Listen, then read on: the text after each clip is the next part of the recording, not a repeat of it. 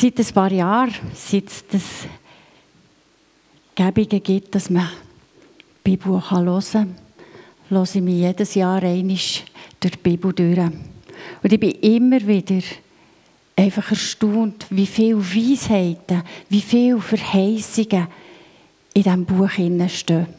Und manchmal denke ich, das habe ich noch nie gehört. Steht das wirklich dort? Dann gehe ich nachlesen in meiner Bibel und merke mal, es steht wirklich dort. Es ist drinnen. Und so bin ich in der letzten bei der Bibelstelle bleiben stehen. Bei Jesaja 52, 53. Und es hat mich einfach neu bewegt, was Jesus, was Gott für uns gemacht hat. Wenn wir die Bibel in einem Jahr durchlesen, dann sind wir etwa neun Monate lang im Alten Testament und nachher drei Monate im Neuen Testament. Und oft lesen wir die Bücher zuerst das Alte Testament und dann das Neue Testament. Und sie nicht miteinander verbinden. Und wenn man das macht, ja, dann verstehe ich, dass es manchmal Menschen gibt, die sagen, hey, der Gott im Alten Testament und der Gott im Neuen Testament, das ist nicht der gleiche. Oder der hat sich extrem verändert. Ja, ich kann das nachvollziehen, weil Gottes Zorn über die Sünde der ist riesig. Und das verschwiegt er auch nicht. Er verheimlicht auch nicht die Konsequenzen, die es dadurch gibt. Wir können sie in der Geschichte im Alten Testament lesen, aber nicht nur da, so im Neuen Testament schreibt der Schreiber von den Hebräer ein klares Bekenntnis über die Konsequenzen. Im Hebräer 10,31 steht, es ist schrecklich, in die Hände des lebendigen Gottes zu fallen. Also im Alten Testament, wenn wir ohne Gott unterwegs sind, ja, dann verdienen wir den Tod. Sünde heisst ja eigentlich nichts anderes als eine Zielverfehlung. Sünde heisst nichts anderes als der Plan, den Gott für uns Menschen hat, Gemeinschaft mit ihm, ein Leben bei ihm zu verfehlen. Und das heisst der Tod. Gott hat schon bei Adam und Eva die Konsequenzen aufgezeigt. Und auch Mose, als er mit dem Volk Israel unterwegs war, hat er klar kommuniziert, was es heisst, wenn sie nicht im Schutz von Gott laufen. Und im Alten Testament lesen wir eben die Geschichten, die Konsequenzen. Und wir können sie manchmal fast nicht einordnen. Wir können fast nicht verstehen, dass Gott einfach ganze Völker ausrotten wenn denen ihre Sünde, das Mass an der Sünde voll war. Aber oft überlesen wir, dass Gott diesen Völkern ja eben vorher eine Chance gegeben hat dass er sie aufgerufen hat, so wie dann beim Jona, wo er sie nach Ninive geschickt hat und gesagt hat, hey, kehrt um. Oder wir überlesen, dass die Völker Götter hatten, die sie dazu hergeführt haben, zu Kindermord, zu Prostitution, zu Selbstzerstörung, ja, zu einem schrecklichen Handeln gegen ihre Feinde. Oft überlesen wir das einfach und haben aber das Gefühl, unser Gott ist ein ungerechter Gott. Gott hat wollen, dass sein Volk nach seinem Gebot lebt, nach, sich nach ihm ausrichtet. Und das war mit unter der Grund, dass er die anderen Völker von ihnen vertrieben hat. Weil er nicht wollte, dass sie die schrecklichen Götzen anbeten. Vor dem hätte er sie bewahren Jetzt ist eben die Frage, was ist denn anders vom Alten Testament zum Neuen Testament? Wenn Gott ja der gleiche ist, gestern, heute und in alle Ewigkeit. Es ist der Heilsplan. Der Heilsplan, wo Gott nie hat aus den Augen gelassen Schon bereits beim Sündenfall oder bei der Schöpfung vor dem Sündenfall hat Gott klar aufzeigt, was passiert, wenn wir der Sünde Raum geben. Aber direkt nach dem Sündenfall hat er den Heilsplan schon offenbart. Gott redet zu Schlangen und zum Menschen, also der Schlange, wissen wir, das ist Satan. Der sagt er im Mose 3,15, von nun an setze ich Feindschaft zwischen dir und der Frau und deinen Nachkommen und ihren Nachkommen. Er wird dir den Kopf zertreten und du wirst ihn in seine Fersen beißen. Gott verspricht schon hier, dass er am Ende wird siegen. Weil der Kopf zertreten, das ist endgültig. Da ist dann kein Leben mehr um. Eine weitere bekannte Stelle, die eben auch auf den Heilsplan herweist, steht im Jesaja-Buch, dort, wo ich eben bleiben stehen. Der Jesaja war ein Prophet, der 700 Jahre vor Christus hat Und er hat folgende Aussage gemacht. Er wurde verachtet und von den Menschen abgelehnt. Ein Mann der Schmerzen, mit Krankheit vertraut. Jemand, vor dem man sein Gesicht verbirgt. Er war verachtet und bedeutete uns nichts. Dennoch, er nahm unsere Krankheit auf sich und trug unsere Schmerzen. Und wir dachten, er wäre von Gott geächtet, geschlagen und erniedrigt. Doch wegen unserer Verfehlungen wurde er durchbohrt, wegen unseren Übertretungen zerschlagen. Er wurde gestraft, damit wir Frieden haben. Durch seine Wunden wurden wir geheilt.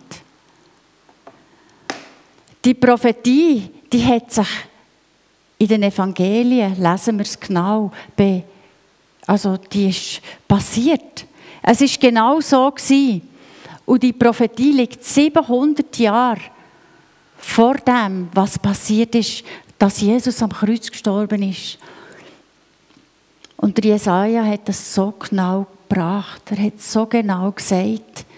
Und es ist eigentlich kein Wunder, ist Gott gewesen wo ihm das eingegeben hat. Und ich möchte es einfach nochmal lesen. Er wurde verachtet und von den Menschen abgelehnt. Ein Mann der Schmerzen, mit Krankheit vertraut, jemand, vor dem man sein Gesicht verbirgt. Er war verachtet und bedeutete uns nichts. Dennoch, er nahm unsere Krankheiten auf sich und trug unsere Schmerzen. Und wir dachten, er wäre von Gott geächtet geschlagen und erniedrigt.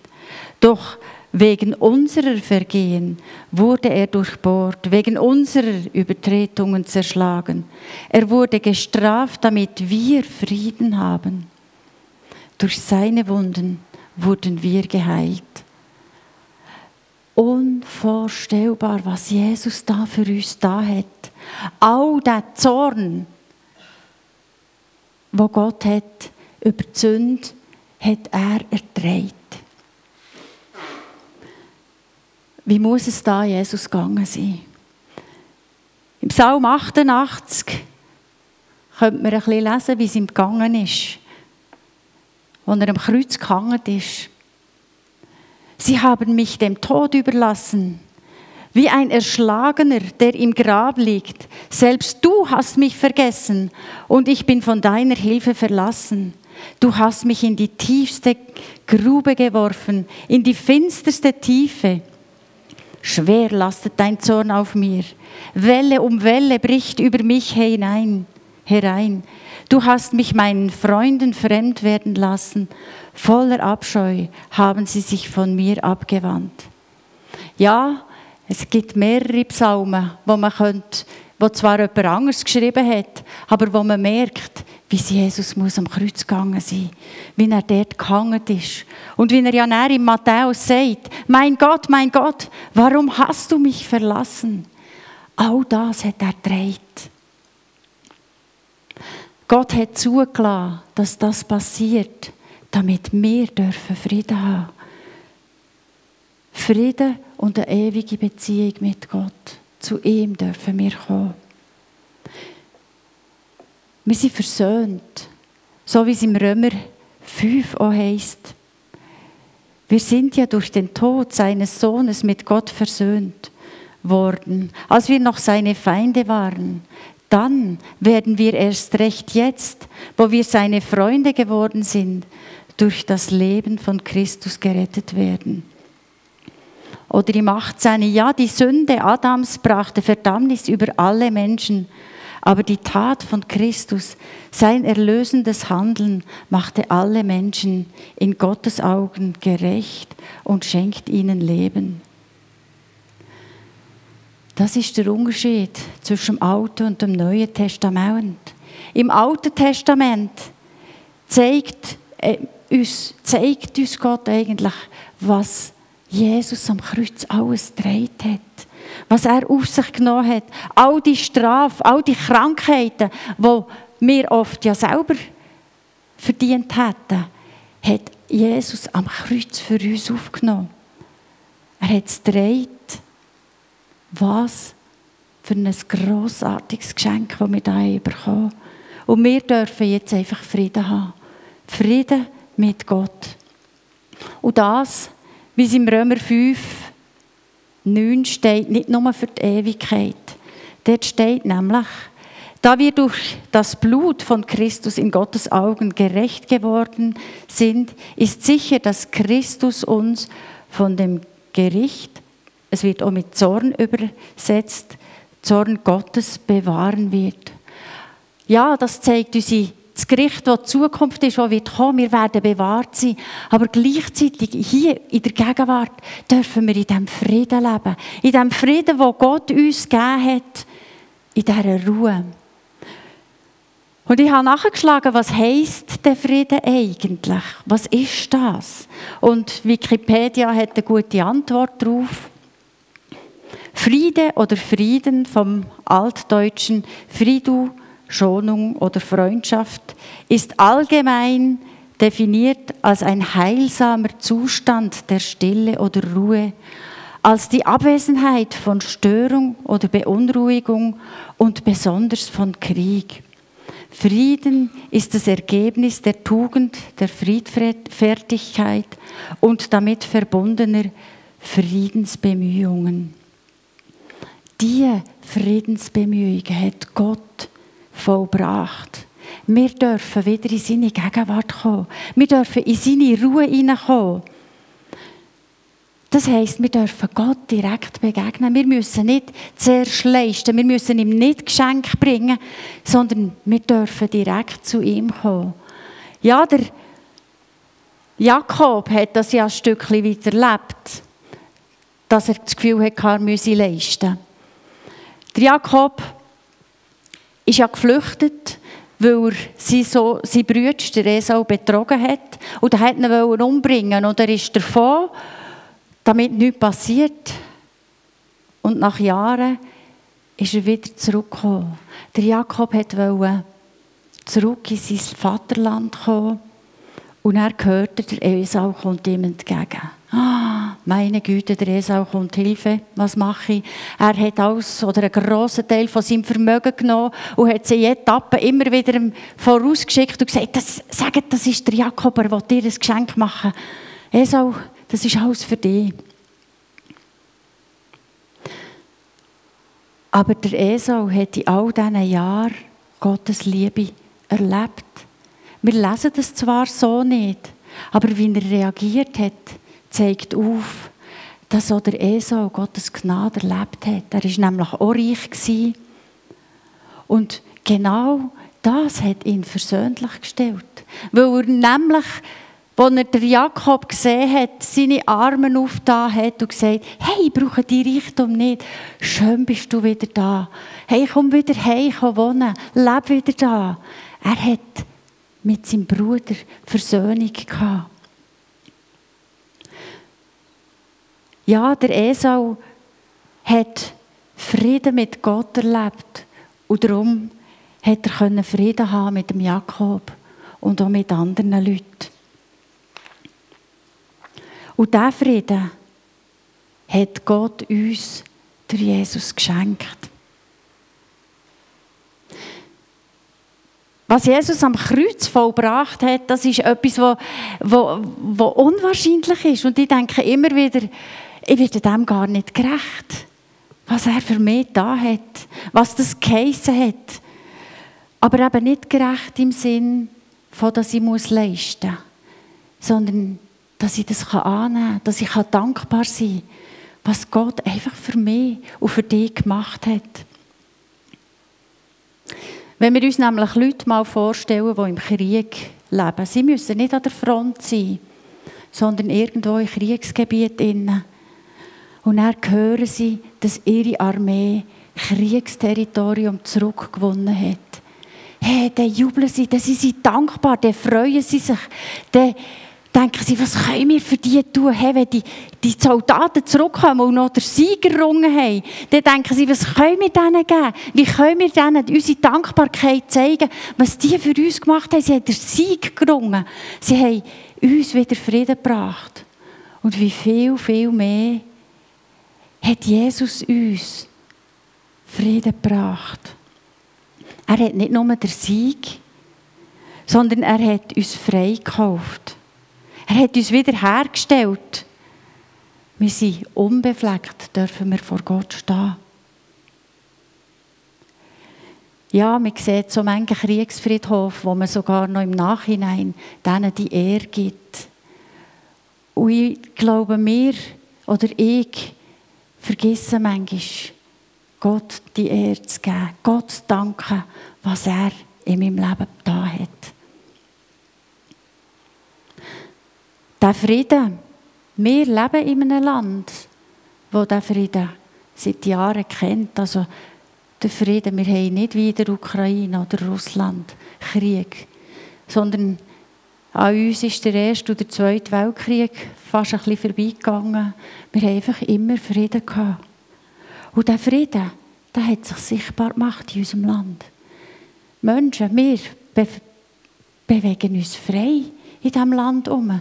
Wir haben nicht dicke Mauern um unsere Häuser, die Fenster verbarrikadiert, weil wir denken, wenn nur niemand rein sieht, dass es Licht hat, weil da wohnt ja jemand. Unsere Bevölkerung hat auch nicht Angst, draussen rumzulaufen, weil es könnte Tretminen haben. Oder wir müssen unsere Zeit, wenn wir säen oder ernten, im Bunker verbringen.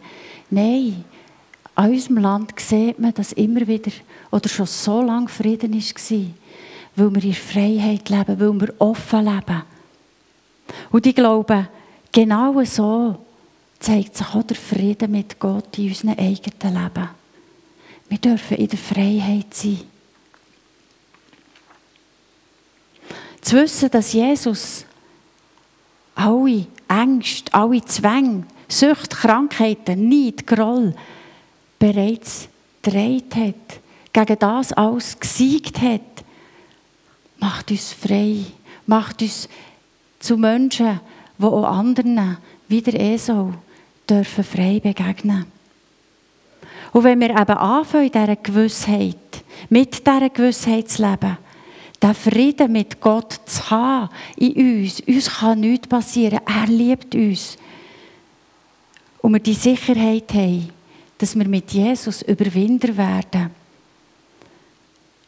ja, dann dürfen wir ein Leben leben im Frieden, egal was auf uns zukommt. Wir dürfen wissen, Jesus ist da, er liebt uns. Und der Tagesvers, wo wir gestern, wo ich gestern gelesen habe, der passt hier in meinen Augen sehr gut dazu. Wo steht, wenn du dich von deiner menschlichen Natur bestimmen lässt, führt das zum Tod. Doch wenn der Heilige Geist dich bestimmen, bestimmt, bedeutet das Leben in Frieden.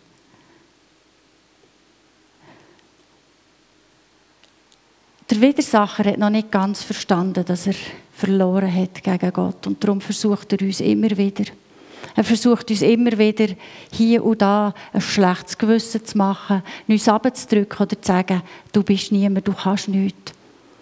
Aber wenn wir in diesem Frieden leben, wo das pure Gegenteil ist, wo Gott sagt, hey, ich liebe dich. Hey, du bist wunderbar geschaffen.